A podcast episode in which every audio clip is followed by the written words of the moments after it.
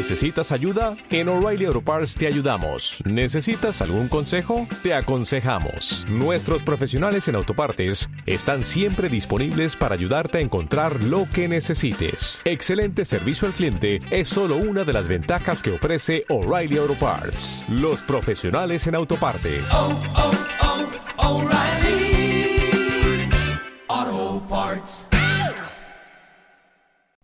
Hola psicofans, en este nuevo podcast os traigo la reseña 2.0 del libro Ideas para padres en apuros. Como recordaréis de la reseña que podéis encontrar en psicolibros.es, este libro me lo regaló la editorial Gedisa y fue escrito por Joseph Knobel Freud, que es probable que te suene el Freud ese de ese médico vienés que fue el padre del psicoanálisis, es decir, Sigmund Freud, y comparten apellido porque este autor es su sobrino nieto. Bueno, volviendo un poco al libro, que es lo que nos interesa. Este libro se llama Ideas para Padres en Apuros porque da algunas pinceladas sobre muchos temas sobre los cuales va a pasar posiblemente cualquier menor en su vida. Algunos de estos, que yo considero que son como los más genéricos, pueden ser acoso escolar, por desgracia, bien siendo quien acose o quien reciba ese acoso, un duelo o el divorcio de los padres. ¿Y este libro sirve para algo? ¿O a quién se lo recomendaría? ¿No? Que suelen ser preguntas que nos podemos hacer cuando vamos a comprar un libro. Yo este libro, así de buenas a primeras, lo recomiendo a aquellos padres y madres que no estén interesados en psicología demasiado profunda, pero que se estén encontrando con algunas temáticas que les estén superando. Es un buen libro porque las temáticas, al ser tan genéricas, eh, van a tocar en algún momento algo que a ustedes les esté preocupando. Por lo tanto, puede ser un buen apoyo. Eh, por ejemplo, yo estoy pensando en el deseo de, de querer cambiarse de sexo. Se tenga la ideología que se tenga, religión, etcétera, es una noticia que puede ser difícil de gestionar o difícil de acompañar a la menor o a la menor en cuestión.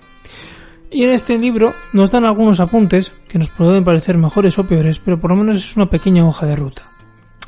Como, en, en todos los podcasts que puedes escucharlos en el blog, pondré citas literales del libro para que te hagas una idea de qué va, qué contenido tiene, etc. Son 36 capítulos, cada cual se refiere a un tema, por lo que no puedo comentarlos todos, a diferencia de otros podcasts que intento comentar casi todo el libro entero. Los que más me han interesado son, si mi hijo no me obedece, ¿por qué tiene pesadillas y me he separado de mi pareja? Me parece que son los más objetivos o los más interesantes para el día a día de cualquier menor. Y hecha la introducción, pasamos a los aspectos positivos. Lo que más me gusta del apartado de la desobediencia es la importancia que le da a recuperar la autoridad. El autor la explica así. Es mostrarse duro, firme, negarle a un niño algo que desea. Se le niega por su bien. Y más adelante en la misma página 28 explica su importancia. Un niño al que se le pone límites es un niño amado. Es verdad que educar a tortazos no sirve de absolutamente nada, a pesar de que ha sido la educación que han recibido muchos de nuestros padres y que en algunos países todavía sigue de moda. El mantener la autoridad puede ser algo tan sencillo como el siguiente ejemplo. No puedes salir de casa porque no has recogido la habitación. Claro, si nosotros nos vamos eh, de casa nada más comer para hacer lo que sea y dejamos al adolescente o al adolescente en casa, lo más probable es que se vaya. ¿Por qué? Porque es un adolescente y no hay más. Y nosotros tenemos que estar ahí también para verificar que ese límite se mantiene. O con un niño se le dice, no puedes comer chocolate porque, eh, yo qué sé, has comido mucho chocolate ayer y me voy a enfadar. Pero lo dejamos encima de la mesa. ¿Qué niño o niña goloso no va a querer comer un poquito? También hay que ser un poco consecuentes. Vale, vosotros me podréis decir ya, pero Paul, ¿y si le hago un gran trauma? Pues Joseph Knobel Freud nos dice lo siguiente respecto a esto. Los niños no se van a traumatizar porque se les frustren sus deseos, todo lo contrario. Esto que parece tan obvio no lo suele ser, puesto que los niños tienen que entender que deben hacer caso a sus padres porque son sus padres y tienen la autoridad, como dice el autor en la página 30. Esto se consigue despidiéndonos del típico argumento, te lo digo porque soy tu padre. Explicar de manera adaptada el por qué, todo con medida, es decir, hay un momento en el niño y la niña que preguntan todo por qué, eso hay que cortar, pero el decirle, porque lo digo yo y se acabó, El niño quizás pregunte por qué, porque no está entendiendo por qué no puede comer chocolate. Porque luego te va a doler la tripa. Y eso eh, te va a hacer estar mal y no vas a poder jugar con fulanito. Ya le hemos ofrecido un porqué, quizás no le guste, pero por lo menos ya tiene algo a lo que agarrarse.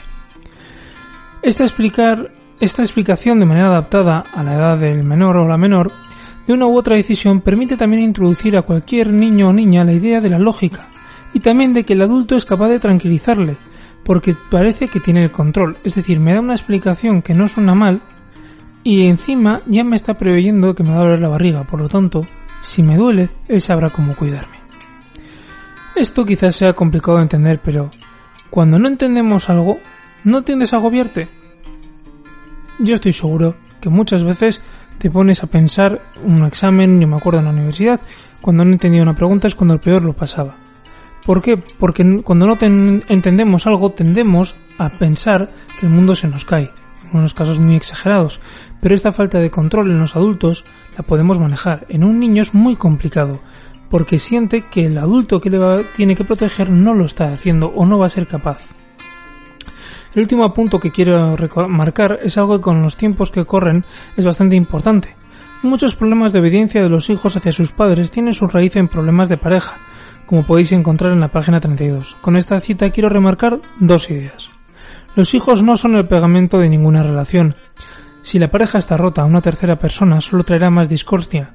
Encima una persona a la que hay que cuidar, a la que no le entendemos, a la cual llega al mundo y hay que enseñárselo todo, genera cansancio, no se descansa bien y un larguísimo etcétera que lo sabéis todas aquellas personas que habéis sido padres o madres. Hasta aquí voy a llegar con este primer capítulo, que es cómo gestionar la desobediencia del hijo. Sé que es muy breve, pero también me interesa poder darle cancha a otros, a otros capítulos y también que te genere cierto interés y acabes comprándolo. Y bueno, seguimos con si no duerme bien. Las pesadillas pueden ser algo que nos preocupe mucho, pero tenemos que recordar una cosa. Todos tenemos pesadillas, es algo absolutamente normal. Así lo dice Joseph Knobel Freud en la página 71.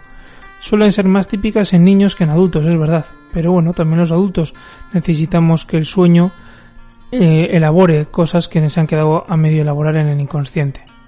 El hecho de que el niño o la niña tenga muchas pesadillas no es síntoma directo de ningún trauma o de un problema psicológico, solamente de que está pasando por una etapa dura, que puede ser el cambio de colegio, eh, que una profesora ha enfermado o un profesor ha enfermado y el niño teme que se vaya a morir porque hace un año su abuela o su abuelo también enfermaron y, y murieron.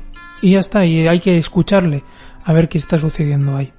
No insistirle, si él quiere hablar o ella, bien, y si no, pues se le respeta. Porque ellos ya saben cuándo necesitan y cuándo no. También puede deberse a una etapa evolutiva. El, autor lo explica así. Los niños no tienen tanta experiencia de la vida, no han aprendido todavía a manejar las situaciones angustiantes, en la página 73. Y en la siguiente dice, necesitan elaborar en los sueños los temas que les preocupan. Como por ejemplo poníamos, ahora con todo el COVID, una profesora muy querida un profesor muy querido se ha ido al hospital, ay, ay, ay, ¿qué va a pasar? Lo más probable, ojalá, que esa persona se recupere y ya está pero el niño o la niña no tiene la, la mentalidad del adulto. Esto es muy importante que, que se recuerde en todo momento. Es verdad que si tiene muchas y no hay motivos aparentes, una mudanza, duelo, etc., es buena idea acudir al pediatra por si fuese algo médico. Yo no soy médico, por lo tanto no tengo ni idea. Pero siempre es buena idea. Y también a un psicólogo, en caso de que el pediatra diga que no hay ninguna razón biológica o que quizás haya mucho estrés en su vida porque han hecho las pruebas X eh, y nos recomienda acudir a un profesional. Para hacerte una mejor idea sobre cuál escoger de los psicólogos, puedes leer un post sobre qué psicólogo escoger en psicolibros.es. Marco unas ideas muy sencillitas que yo creo que pueden ayudar a vislumbrar bastante mejor ese proceso. Llegamos al final de los puntos positivos, como sobrellevar un divorcio. Este es el capítulo que nos va a tocar ahora. En el primer párrafo del capítulo, en la página 209, dice el autor, Continuar la relación a cualquier precio acaba siendo muy caro para todos. En este todos entra también el niño. Hay muchos estudios que demuestran que lo mejor para cualquier menor es que el menor o la menor conviva en una familia con dos personas. Me da igual la orientación sexual de ambas. Pero lo que está claro es que si la pareja no se lleva bien, por mucho que no hagan gran alardes de este malestar, el niño o la niña lo va a percibir. Por lo tanto, es mejor separarse y ya se verá cómo se organiza las, eh, las personas en cuestión con el menor o la menor en cuestión. Y también voy a hacer una, una hincapié en una idea que también el autor hace mucho hincapié y a mí me parece que es magnífica y que muy pocas veces se hace. Así que hay que ser claros con el mensaje de que papá y mamá, o papá, papá, mamá, mamá, me da absolutamente igual, se separan para evitar posibles fantasías de que puedan volver a estar juntos. Hay que aguantar los lloros, enfados y preguntas incómodas de nuestros hijos. ¿Quién de nosotros no quiere que sus padres estén, como nos enseñan las películas, viejecitos juntos de la mano en una silla de estas que se mecen en el porche? Que es la típica imagen que hemos, con la que hemos vivido mucha gente. Eso es una fantasía que tiene el niño porque le preocupa que su bienestar se vaya a ver interrumpido. O su, cuando digo bienestar, su supervivencia. Por lo tanto, hay que dejar las cosas claras y sobre todo que hay que aguantar todo aquello que nos pregunte. Ya veremos si queremos responder, pero no se puede decir, ay, ¿cómo me preguntas eso? Ya diremos, pues igual no te puedo responder o lo que sea. Pero también hay que aguantar un poco el chaparrón.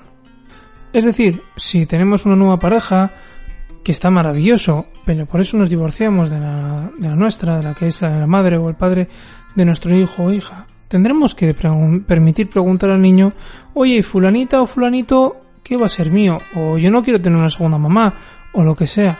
Hay que aguantar esas preguntas por muy, por muy dolorosas que sean.